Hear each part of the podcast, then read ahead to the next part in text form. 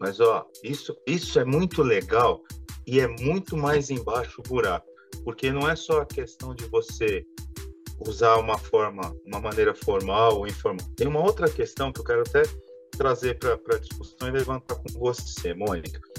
Você dublou uma personagem numa série que chamava Fallen Waters. Uhum.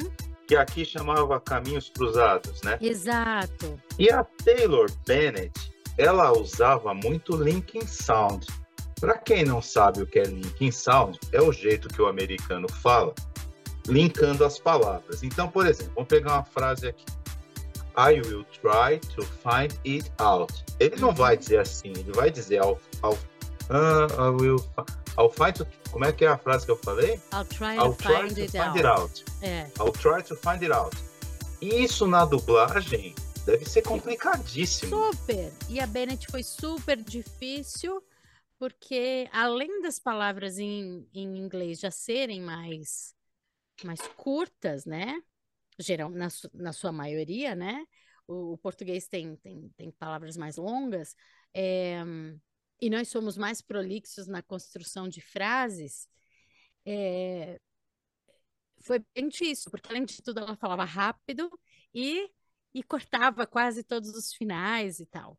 Mas um personagem que eu adorei fazer é, foi um baita desafio, porque aí eu tinha que, sei lá, trocar por vou descobrir, vou tentar descobrir é, alguma coisa assim, sabe? Você, tem que ser, você tem que tentar ser jogar também com agilidades, com sinônimos, com trocas que não necessariamente são literais, mas o sentido vai, vai, vai ser o mesmo. É, é um exercício maravilhoso esse da dublagem.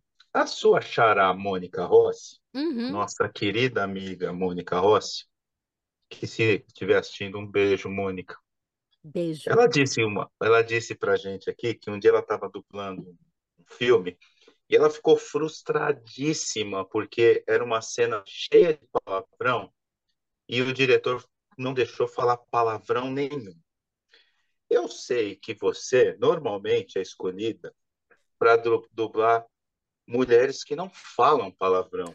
E aí eu queria é. te perguntar, quando é que a gente vai ver uma personagem dublada pela Mônica Mariano mandando bem paulistano, assim, tipo assim, e aí, seu arrombado? Eu falei isso sim.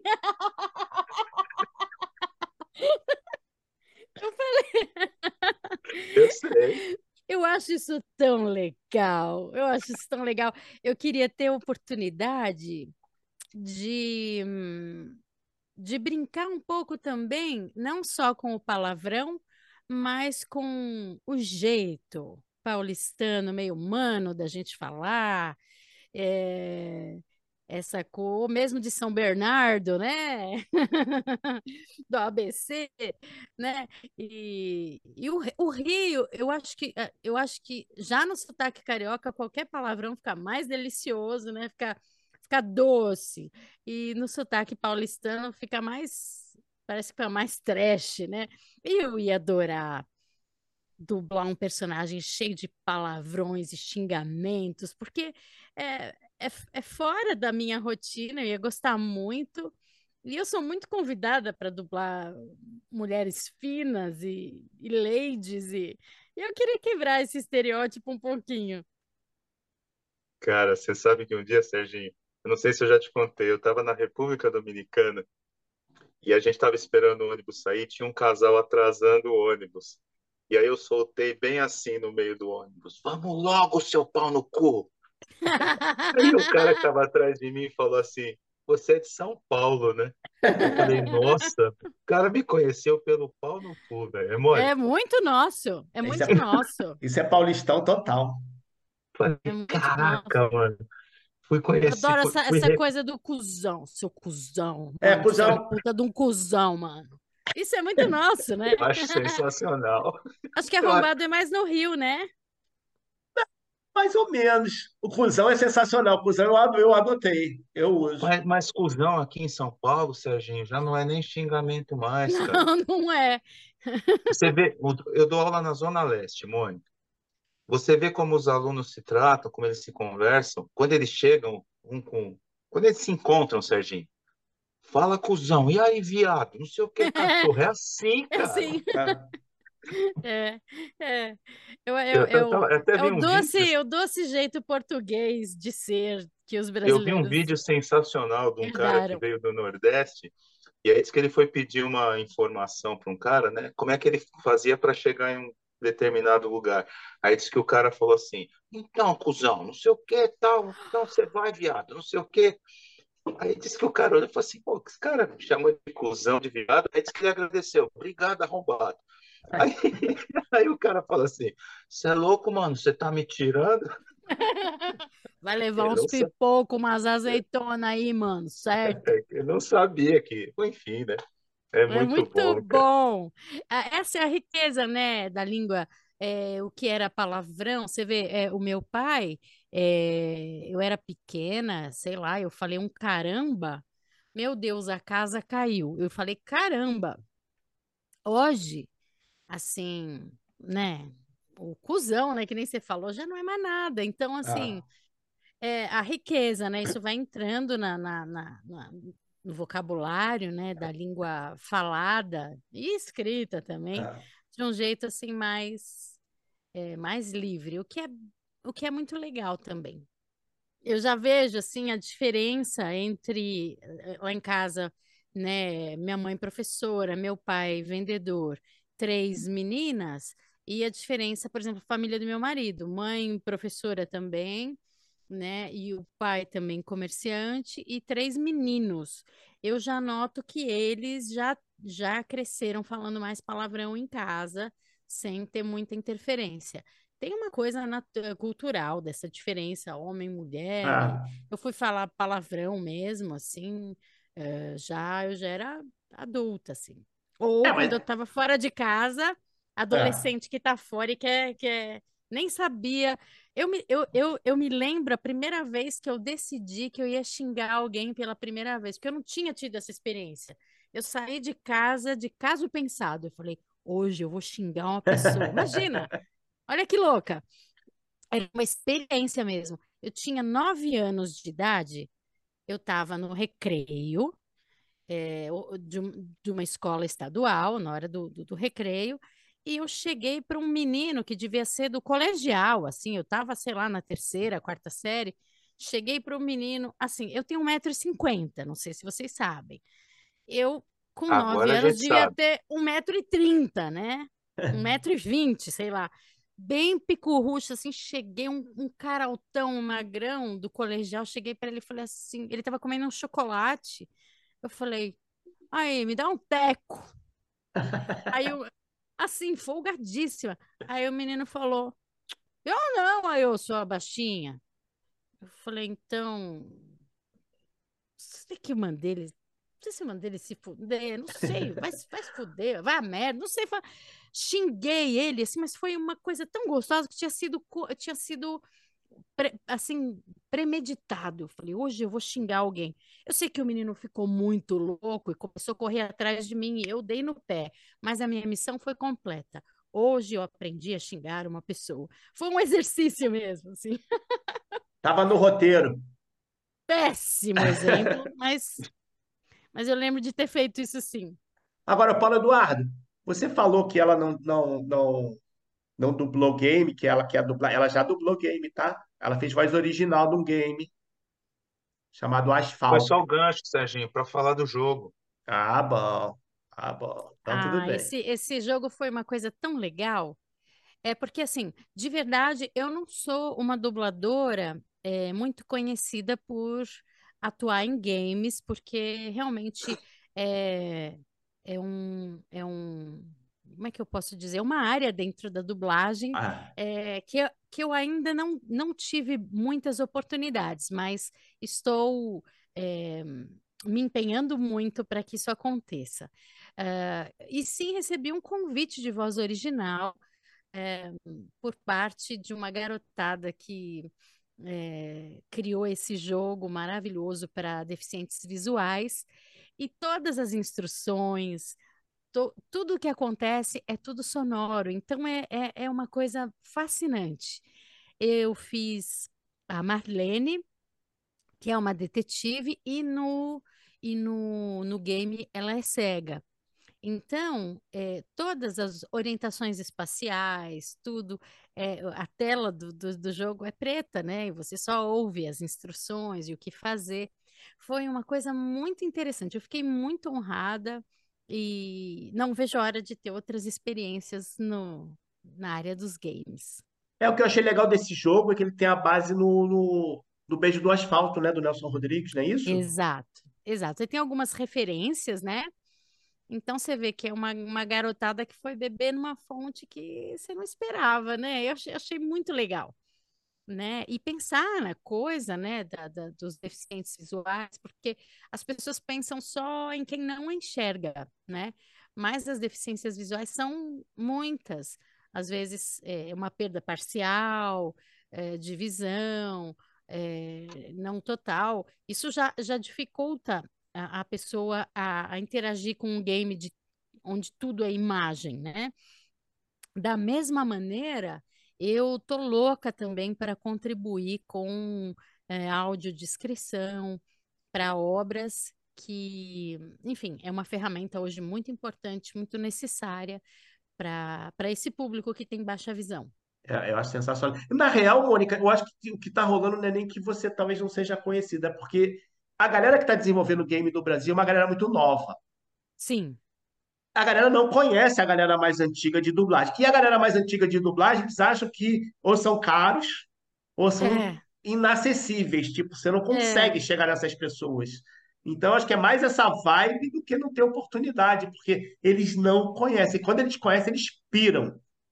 A gente vê pelo, pela, a gente quando a gente grava dublagem aqui, é impressionante como é que aparece galera nova que conhece a história do cara. Aí o cara comentando de um game que o Luiz Mota fez. Não, ele é a voz do não sei o quê. Eu falo, caramba, a galera tá muito ligada.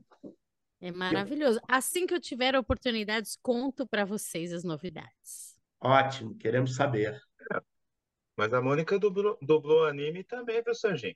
Anime, animações ocidentais, séries. Novela turca. Novela turca. Eu quero saber o seguinte: novela mexicana, vai dublar ou só gosta de assistir? Ah, eu adoraria pegar assim um personagem daqueles uh, Paulo Henrique, eu sou sua mãe. E eu adoraria. e aí, aí passa mais vários capítulos, eu digo, Paulo Henrique, eu disse que era sua mãe, mas na verdade eu sou sua filha. E, e eu adoraria aquelas novelas de 400 episódios. É, é, o trabalho mais legal do mundo, porque a novela mexicana é longuérrima. Na verdade, eu até dublei uma, mas ela não foi ao ar por algum problema que nós nunca soubemos o motivo, mas é, era uma novela super legal que nós fizemos e por algum motivo o, o estúdio trocou a casa de dublagem e todos o, o elenco, não por nenhum problema técnico ou de competência, simplesmente trocou a praça de onde foi feito. Então passou para o Rio. Isso acontece por alguma coisa contratual que não tem a ver com, com a, a questão artística, assim, né? Ah. Chamava-se Vencer o Medo. Nós dublamos e eu tinha uma personagem hilária, eu estava me divertindo muitíssimo. Então, de certa forma, matei essa vontadezinha de dublar a novela mexicana. Agora só falta ir ao ar. Agora, pergunta de curiosidade, porque a Mônica Rossi não assiste. A Mônica Rossi não, a Miriam Fischer. A Miriam, hum. Fischer, a Miriam Fischer ela, ela, demora pelo menos dois anos para assistir algum, alguma coisa dela. Ela assiste. Ela, é, ela assiste. Você assiste as suas coisas que assiste. você faz? Eu assisto porque eu acho Não que é gosta, é... critica, mas se perdoa. é, por exemplo, é, o meu primeiro papel fixo, né? Nem vou falar que é um papel, porque é um reality show, então uma pessoa real que existe, não era um personagem. Mas o primeiro. Uh, eu chamo de personagem, né? Porque a gente tem que dar a voz a ele, enfim. A primeira pessoa que eu dublei foi a Anfisa, de 90 Dias para Casar, e é um reality show que esse, que esse personagem ficou no ar por quase quatro anos. Então, o começo dessa da minha participação no 90 Dias era o meu primeiro é, personagem. Era sofrível? Era. As pessoas tiveram que ter paciência? Sim. Não que agora seja, eu seja a melhor dubladora do mundo, não, mas eu consegui achar um caminho meu, que fui indo, fui indo, tô sempre em busca de aprender e melhorar. Mas o, o personagem Anfisa de 90 Dias para Casar, a primeira temporada e a última, era outra pessoa, já estava completamente mais solta. E essa era encrenqueira, essa xingava, mas não deu para falar palavrão. Eles botavam aquele pi. Você, você, eu perguntei isso pro Mota. Eu falei, Mota, o que que você faz para tua voz, para você conservar e tudo? O Mota falou, não faço absolutamente nada. Ele falou, a única coisa que eu não faço, porque ele é gremista, e ele falou, foi uma vez que ele foi num jogo aqui, ele estava no Rio, foi ver Flamengo e Grêmio, e o Grêmio empatou o jogo, seja lá o que for, e ele gritou, gritou, gritou. Ele falou que ficou assim três, quatro dias, que ele falou que a voz dele, ele falou, isso eu nunca mais fiz. Ele falou que fora isso ele não faz absolutamente nada. Você faz algum cuidado, alguma coisa?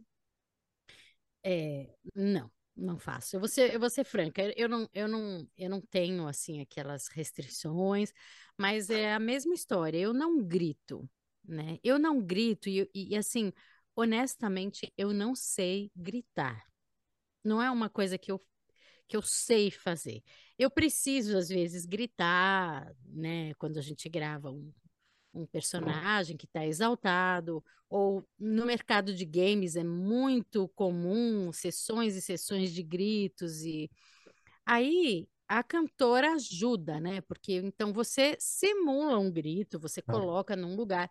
Uh, não vou gritar até sangrar, porque à noite eu tenho que cantar. Então, assim, se eu conseguir um bom resultado, ótimo. Se eu não conseguir, eu tento depois, eu tento outro dia. Mas assim, eu não sou uma pessoa que grita. Eu não sei gritar. Inclusive, mediante a uma, algum problema que eu possa ter, eu sou mais do tipo que vai calar do que gritar. Né? Eu, eu, não, eu não, não é da minha natureza, né? Então, eu acho que eu me, me preservo assim, sem gritar. É, acho que dormir bem é importante controlar para você, né, não, se, não gripar, esse tipo de coisa, mas sem paranoia, né? Ô, Mônica, Diga. mais uma vez, lembrando da sua xará, Mônica Rossi, Uhum. ela disse, ela contou pra gente que um dia ela estava, não lembro onde exatamente, não lembro se era num show no aeroporto, e ela foi conhecida pela voz, conversando, né?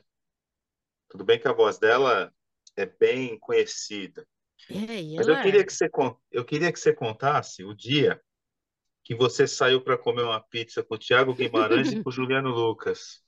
Ai, foi a coisa mais divertida do mundo. É, a gente tinha terminado o La Casa de Papel e não tinha ido ao ar ainda a última temporada, e nós fomos. é, Era o dia do trabalho, era um dia primeiro de maio. O Juliano Lucas, que faz a voz do professor, mora em Lisboa e estava aqui em São Paulo, eh, porque veio, enfim, fazer um trabalho e tal. E o Tiago Guimarães já estava de partida para o Canadá. E a dublagem, ah, depois da pandemia, tem- trouxe essa, esse benefício. A gente pode agora dublar de outros lugares que não fisicamente a sua cidade, a cidade onde todos estão baseados, né? E, e foi muito interessante porque eu perce... eu ali com eles conversando e a voz do, do Juliano fazendo o professor é muito característica. Não, não... É uma voz que você não, não consegue ignorar, porque a voz do professor era, era única, assim, né? É única. E aí eu olhava que as pessoas, elas olhavam para nós três, não, não por causa da minha voz, mas os dois conversando ali, né? O Berlim, o Tiago, e o professor, o Juliano. Então você via aque- a- as pessoas, mas Eu, eu, eu acho que eu conheço é. essa voz. Você notava que tinha alguma. As pessoas não sabiam o que era, mas elas estavam. Elas viravam, olhavam para trás. Quem... Eu, gente, eu conheço essa voz. Foi ótimo. Aí os dois ainda brincaram, se levantaram e brindaram com a taça de vinho, como a, a cena lá do, do, dos dois que são irmãos, né, na série lá Casa de Papel, e, e foi muito, foi um encontro muito feliz, foi um dia muito importante porque eles são dois colegas muito, muito, muito queridos. Eu gosto de falar de passado, Mônica. Você tem um amigo de infância, o Tonico, que é um cara que eu sou, eu sou muito fã, sabe? Que eu já ouvi muito. Serginho, você gosta do. Já ouviu alguma, alguma música do Tonico? Ele já gravou até com. Como é que é o nome daquela que é deputada pelo PSOL, que é aí do Rio? Alessi Brandão. Pois é. Sabe quem é o Tunico, é famoso. Tunico é famoso. Tunico é famoso, cara. Amigo de infância da Mônica. É um tal de Rapping Hood. Tunico, é, o Antônio e eu estudamos juntos pela primeira vez é, na nossa quinta série no Colégio 3 de Maio, que é um colégio do bairro do Ipiranga, onde eu, onde eu passei a maioria da, da, da minha adolescência. O Ipiranga, para quem é de fora de São Paulo, é o bairro onde fica o Museu do Ipiranga e toda a, enfim, o, o palácio. Hoje o museu está todo revitalizado, está muito bonito, fica aí o convite. Eu e o Tonico fazíamos parte da, da, da quinta série dessa escola chamada é, 3 de Maio, e, e ele, ele, era, ele era assim um, um, um cara, um colega muito, muito divertido. A gente, eu costumava sentar é, perto dele ali na frente ou atrás, porque ele usava óculos, então ele ficava na carteira da frente. E um belo dia, não sei o que aconteceu, que teve uma discussão é, na escola sobre eh, pretos e brancos e o que eu, eu, não, eu não me lembro que quem me contou isso foi ele ele falou ah, eu lembro de uma vez eu não me lembro exatamente qual era o assunto eu sei que saiu lá um quebra-pau e ele falou que ele sempre lembra dessa coisa de eu, de eu ter ido em defesa enfim dele lá no assunto e, e brincado. falei, ah, mas qual a diferença? Um tá, queimou um pouquinho mais, o outro tá mais cru. Vamos, né? Vamos parar com essa besteira. E ele sempre conta isso, mas eu não. Eu vou até deixar um beijinho para ele, que faz tempo que eu não o vejo. E tô com saudades. Ele é maravilhoso. Ah, Corintiano doente. Doente. E só para complementar, nós, a gente foi se encontrar de novo em outro colégio, no bairro do Ipiranga, no Colégio São Francisco Xavier, é, que a gente estudou aí no colegial, mas aí ele já estava em outra, em outra classe, porque apesar de ser o mesmo ano, era um colégio maior e tinha várias uh, séries, várias classes da mesma série, e nós não, não caímos juntos. E esse é o Tonico. Tonico, Rapping Hood. Sensacional. Ô, Mônica, o canal Serenata Chique ainda está tá funcionando lá ou foi só durante a pandemia? Menino, esse ano eu ainda entreguei algumas serenatas ali próximo ao Dia das Mães. É, alguns clientes da pandemia voltaram a encomendar. Uh, durante a pandemia, quando eu me vi naquela situação assim como vários artistas sem saber o que fazer, eu criei um jeito de continuar tentando vender algum serviço, minha música, e inventei as serenatas virtuais. Criei a Serenata Chique, onde eu fazia serenatas da distância. O, a, o primeiro começou no, no Dia dos Namorados de 2020. Eu fazia uma chamada de WhatsApp para a pessoa usava uma, um, um clipe atrás de mim de um colega que gravou para mim e recebeu para fazer isso, a base de violão, e eu cantava próximo à TV, o colega aqui na televisão, e foi dessa forma que eu fiz as serenatas no Dia dos Namorados e foram várias, vários pedidos, várias encomendas, foi ótimo. Porém, o resultado de cantar assim com uma base pré-gravada e cantar pelo WhatsApp, tinha vários desafios. E a qualidade era uma delas. Então eu passei a uh, editar clipes e gravar tudo com uma qualidade alta e editava os clipes, aquela famosa telinha divididinha no meio, assim mais ou menos como nós estamos fazendo hoje, cada um no seu uh, local, e, e eu fazia uma, um, uma inserção de fotos que foram importantes para aquelas pessoas, dizeres, enfim. Então, o Serenata Chique, que foi o jeito com o qual eu consegui uh, defender uma graninha durante a pandemia, ainda está ativo, porque alguns clientes simplesmente pedem. E um, o último foi agora na formatura de uma turma de faculdade que uma das professoras me é, encomendou a música Encontros e Despedidas, mas por uma questão de, de privacidade, esse canal ele tá lá, mas os vídeos dos clientes eles são privados. Claro. Eu tenho mais ou menos uns 90 vídeos lá, mas todos só funcionam com o link que eu mando para os clientes, porque tem imagem de crianças, de família, enfim. Então, são produtos que são uh, privados, mas continua assim.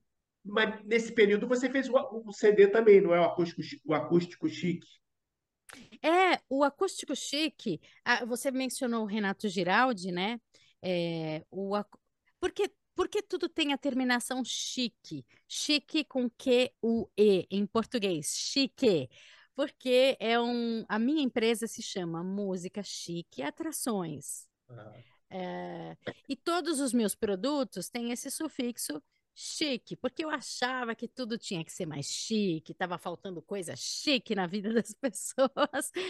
É por isso que não tem palavrão nos personagens. É, é horrível isso, é péssimo.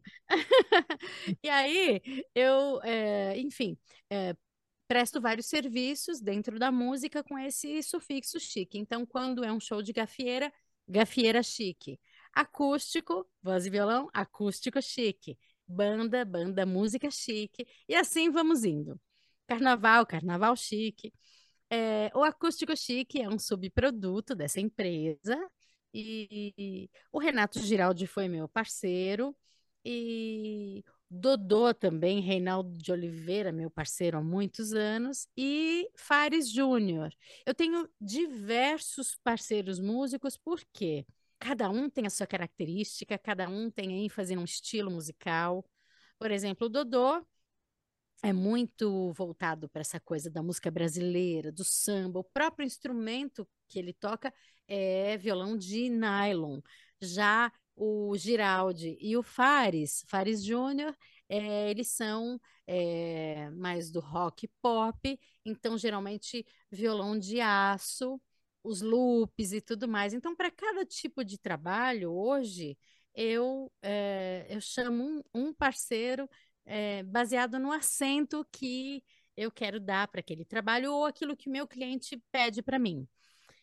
Né? E além dos, dos violonistas, tem os pianistas, enfim, é uma gama legal. Mas voltando a falar do disco, o disco foi uh, um, um, um piloto uh, da Delta Airlines que assistiu a gente, ele um piloto americano que estava aqui no Brasil, que vinha frequentemente e frequentava o restaurante onde a gente cantava. E ele dizia: Olha, vocês têm que gravar, vocês têm que gravar, eu preciso, eu quero dar esse CD de vocês para os meus amigos e tal. E através desse, desse amigo, nós conseguimos registrar esse trabalho, que já tinha cinco anos é, na mesma casa, no mesmo restaurante aqui do Brasil, e, e casualmente assim que nós terminamos e que o disco ficou lindinho, é, a pandemia veio e a gente precisou interromper as atividades. E, e hoje o CD é difícil mesmo, é uma coisa mais um pouquinho mais obsoleta, mas está nas plataformas é, de áudio ali, acústico chique, chique, Mônica Mariano e Fares Júnior. O Fares, para quem não sabe, é um grande guitarrista de rock and roll da banda Ronaldo e os Impedidos. E, e o Fares, é, até o hino do Juventus tem a voz do Fares, que é uma grande figura da Moca. Ronaldo e os Impedidos, que o primeiro CD é sensacional. Maravilhoso, maravilhoso. Eu tenho. É, Isso é muito bom. Ronaldo, goleiro do Corinthians, viu, Sérgio? É, Você quer. Vou falar de, eu vou falar três nomes aqui de três pessoas. tá. E aí, e aí você fala sobre essas pessoas, se quiser também, se não quiser. Uma dessas pessoas é o Alpio Stanchi, o outro, seu Rogério Salomone, que daqui a pouco vai, vai brigar comigo e com o Serginho, e o outro, Renan Alonso. Ótimas, ótimas pessoas. É, Alpio Stanchi, um artista gráfico maravilhoso, magnífico, um cara é, super conhecido internacionalmente por, por é, criar arte em lápis de cor hoje, mas foi um, um amigo de infância maravilhoso, um companheiro de vida, assim. Ainda eh, somos eh, muitíssimo eh, amigos e muito próximos. O Alpio é, assim, um, um artista... Ele, ele, ele até, até... A obra dele chegou até na casa da Madonna, para vocês terem ideia. Ele é de uma de uma humildade assim ímpar e é um artista único. Assim, eu recomendo que todos vocês conheçam o trabalho do Alpio Stanchi, é, porque é algo muito é, fresco, muito novo, muito e, e olha, é, é muito legal, porque assim, apesar do Alpio ter se tornado um, um ícone dentro da arte vetorial, que, para quem não sabe, é uma arte digitalmente feita, é, usando todos os recursos aí de, de computação. Eu, eu não sou dessa área, muito provavelmente vou falar alguma besteira, né? Mas o, o Alpio começou é, sendo um grande nome do, da arte vetorial e hoje ele migrou para o lápis de cor onde ele é hoje uma referência. Ele tem uma assinatura própria, um estilo próprio e é um grande amigo, um amor, um, assim, um companheiro de vida. Rogério Salomone, da mesma forma, um amigo de infância é, que viveu muitos anos longe da gente, é, viveu no Canadá por três décadas e agora retornou é, e é um amigo pelo, com o qual eu estou para cima e para baixo o tempo todo, e é também é, um grande artista, tem uma alma assim criativa e é aquele irmão de todas as horas, né? Tá sempre, tá sempre comigo para cima e para baixo. E aqui em casa mesmo, o Renato, meu marido, que não, meu marido não é o Renato Giraldi, deixa eu deixar claro, não é o Giraldi, mas é outro Renato é o Renato Guerra, ele sempre fala, né? Ah, eu, o Rogério primeiro, depois eu, porque é meu amigo de muitos anos, né? Eu e Rogério temos essa dupla dinâmica e há muito tempo, então todo mundo que me conhece há muito tempo, é, eu, Alpio e Rogério estávamos sempre em, em nas, é, enfim, nos, no, envolvidos em criar alguma coisa. Juntemos uma turminha aí chamada Leite Bar, que somos todos também fanáticos pelo Duran Duran. Isso nos uniu, sim. E, por último, Renan Alonso. Renan Alonso, para quem, é, se é que alguém não conhece, o Renan, diretor de dublagem, é, faz a voz do Morty, né, na série Rick and Morty, né? Mas ele foi o diretor das duas primeiras uh, temporadas do La Casa de Papel, e o Renan foi uma pessoa, assim, muito importante na minha carreira de dublagem, porque ele me deu várias oportunidades de ouro, uh, assim como me escalou para La Casa de Papel. Ninguém, nenhum de nós sabia o que, que ia ser La Casa de Papel, e, mas o Renan me deu essa, esse voto de confiança e não só esse papel, mas tem coisas pela, assim que ele presentes que ele me deu, personagens maravilhosos, é, me incentivou a criar vozes. É, e fora que o Renan é um músico maravilhoso, um senhor contrabaixista é, maravilhoso. Então, todos esses nomes que você disse aí são pessoas que eu tenho, né, carrego no meu coração. E só gente boa, só gente fina. E só para você ter uma ideia, Mônica, uma das perguntinhas lá do começo das sacanagens que eu fiz com você era ah. Alpio ou Rogério Salomone? Mas aí eu falei, essa eu vou deixar para ah, ela fechar. Mas eu vou te falar uma coisa.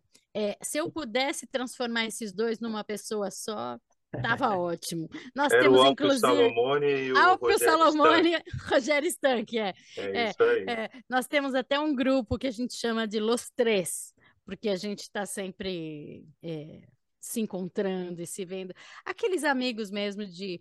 Mas, mas eu, eu não quero ser injusta aqui, não, porque junto do Alpe, junto uh, do, do Rogério, eu vou aproveitar e deixar um beijo para Lilian, Andréa e Elke, que são também companheiras desse nosso grupinho aí de adolescência.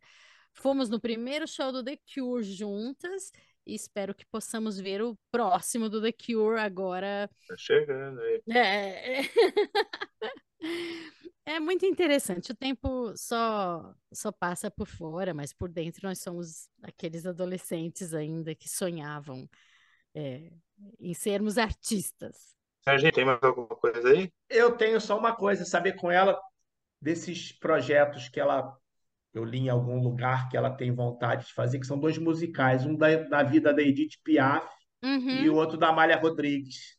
Exato. É, justamente porque é, eu, eu sinto falta dessas grandes damas, dessas presenças, né, que precisam ser sempre, eu acho que trazidas à tona novamente, né? O show é, é um tributo a Edith Piaf eu já faço há alguns anos, junto com o acordeonista é, é, Tadeu é, Romano, que, que foi. Tadeu Romano foi a pessoa que me, me convidou para descobrir o universo de Piaf. E, e eu tive essa, esse, essa grande felicidade, me identifiquei e vi que era possível. É, e ele me deu esse presente. Tadeu Romano é uma das pessoas mais queridas também da minha, da minha carreira. E a Amália Rodrigues foi uma descoberta é, mais recente, quando eu fui estudar a voz para o fado. Né, e fui convidada por dois músicos de, de, de música de música portuguesa, né, de, de fado, para fazer alguns espetáculos e eu simplesmente eu me encantei. Então, viver essas duas personalidades no teatro, com todo respeito, sem é, querer seguir algo que a Bibi já tenha feito, porque isso é absoluto, não teria, não teria como jamais, né? Mas, assim, eu adoraria é, reviver é, esses personagens no teatro contando um pouco da história e da carreira dessas grandes cantoras. E só para você saber o que ficou de fora aqui da minha pesquisa. Hum, diga lá. Que, que vai ficar, não precisa nem responder, só para você saber, né? O livro A Noite do Meu Bem, do Rui Castro, que eu não sei se a senhora terminou de ler. O backstage do, do Duran Duran em 2012. Hum. Ah, falamos muito do Duran Duran. Não vou ficar aqui ouvindo você falar que ficou lá babando por conta dos caras lá do Duran Duran. Faltou a gente falar do palhaço Piolim, que era primo da sua avó, uhum. né? É, você de Gal Costa no programa Máquina da Fama do SBT, sensacional, né? uhum. né? Faltou falar da, da, desse negócio que você tem saudade de máquina de escrever. Quem que tem saudade de máquina de escrever, gente? Né? Faltou te perguntar nas, nas, pega, nas sacanagens do prof, né? Nestor Chiesi ou Alexandre Moreno. Ai. E faltou. Essa é boa. Nestor, Nestor... Nestor Chiesi ou Alexandre Moreno. Olha, Alexandre Moreno, para quem não sabe, eu vou dar um exemplo. É a voz do Adam Sandler, do, do Alan, do Two and a Half Men. E Nestor Chiesi, é, entre inúmeros personagens maravilhosos, eu vou dizer o meu personagem favorito é o Phil Dunphy de uh, família moderna, Modern Family.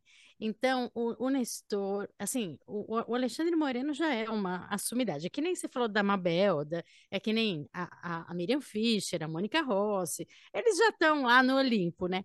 O Nestor Kiesse, acho que é uma das vozes mais lindas e maravilhosas que eu já ouvi na vida. Vozes, né? Vozes privilegiadas e que aqui fica também aproveito para deixar uma um, não um protesto, nem um manifesto, nem nada, mas assim, a inteligência artificial não será capaz de substituir talentos de voz.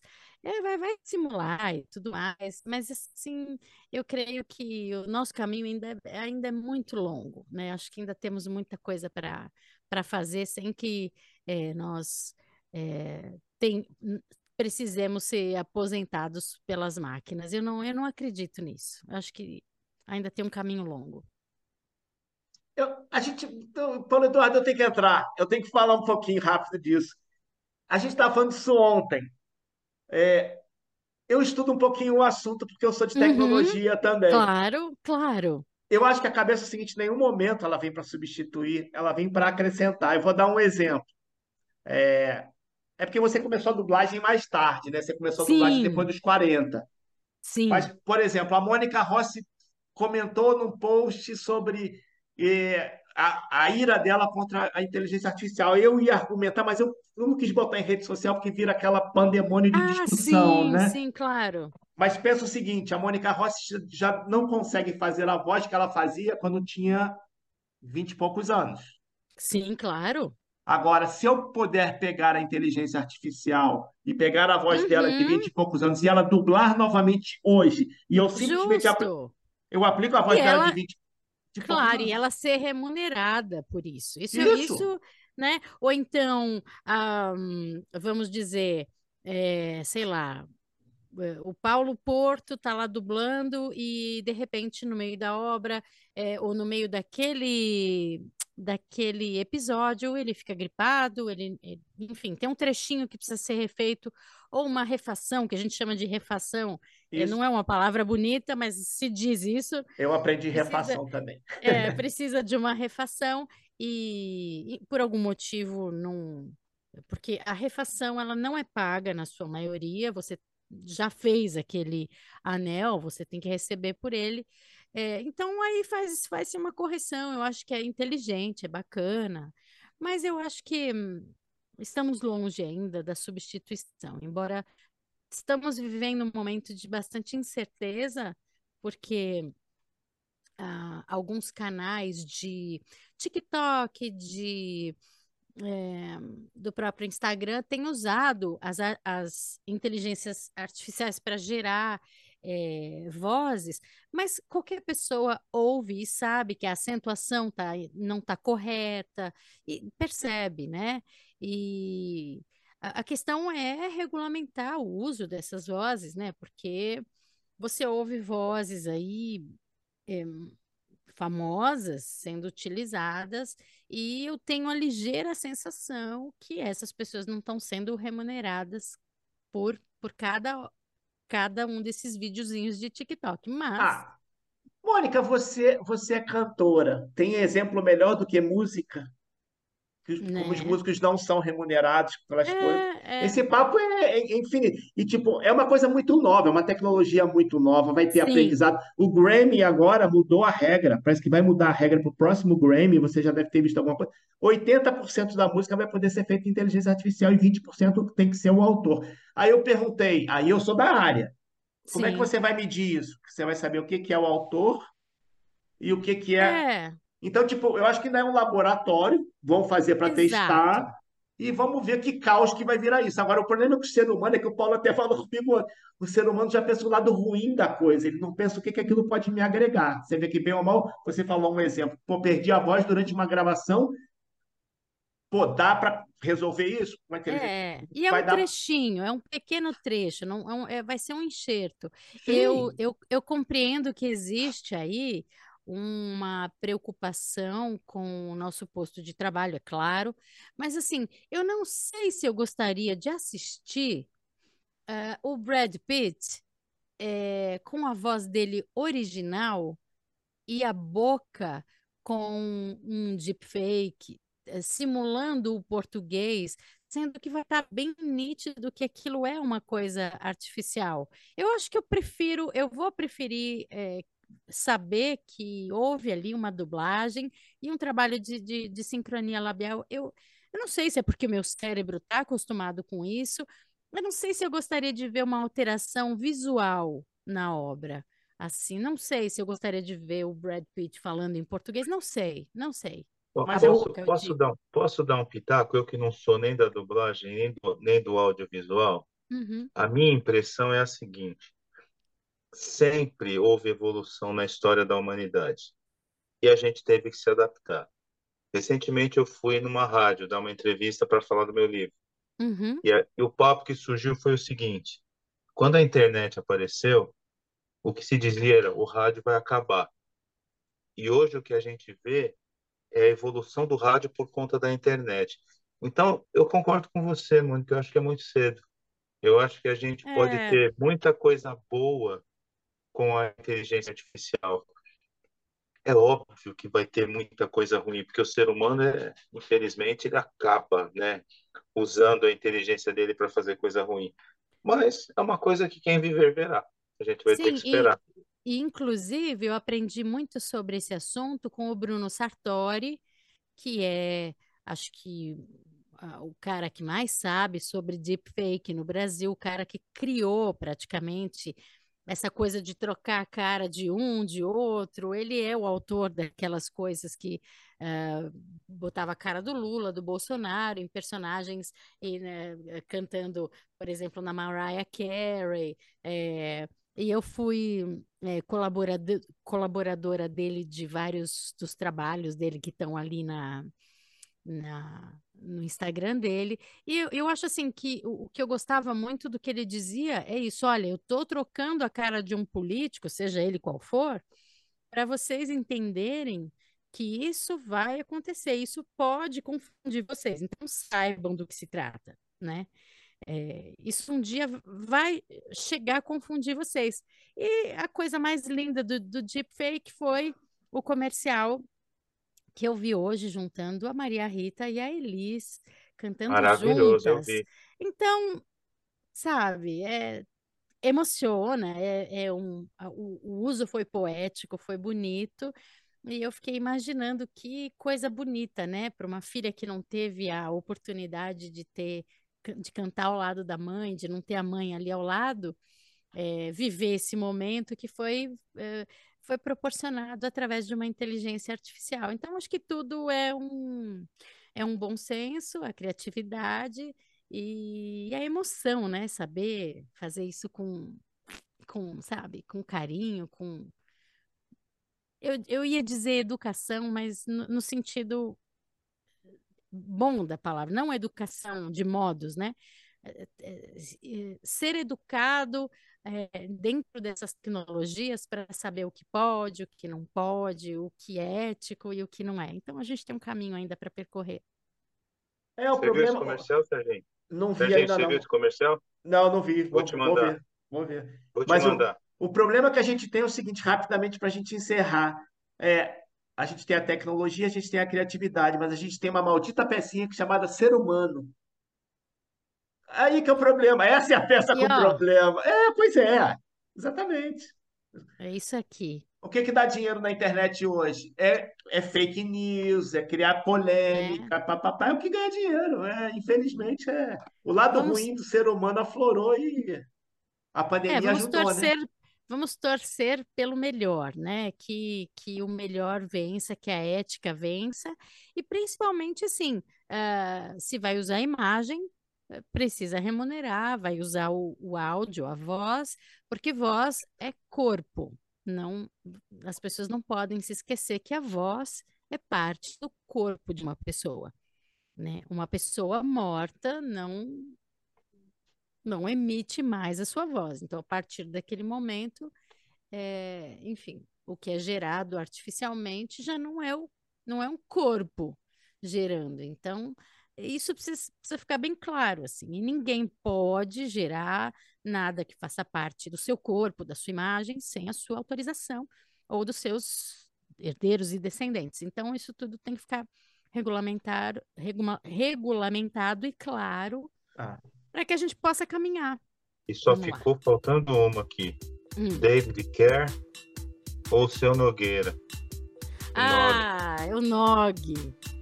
Os Não dois. precisa responder, não. Não, eu ficou preciso, eu, eu, eu vou assim. David Kerr Canastra Trio é um trio, é um trio de jazz maravilhoso. Se você não conhece, precisa conhecer. David Kerr, chiquérrimo, uma voz incrível. E o Nog, um parceiro meu desde a Kings de la Noche. Fomos os dois vocalistas do Saturday Night Live aqui no Brasil, é, aqui do programa que foi pela, pela Rede TV. E justamente por esse motivo não tá ele. Beijo, Nog. Beijo, David. Serginho, vamos, vamos liberar a moça então, Vamos né? embora, vamos fechar. Obrigado, Mônica. Valeu, Muito amor. obrigada. Um beijo, adorei. Amei. Beijo. Beijo.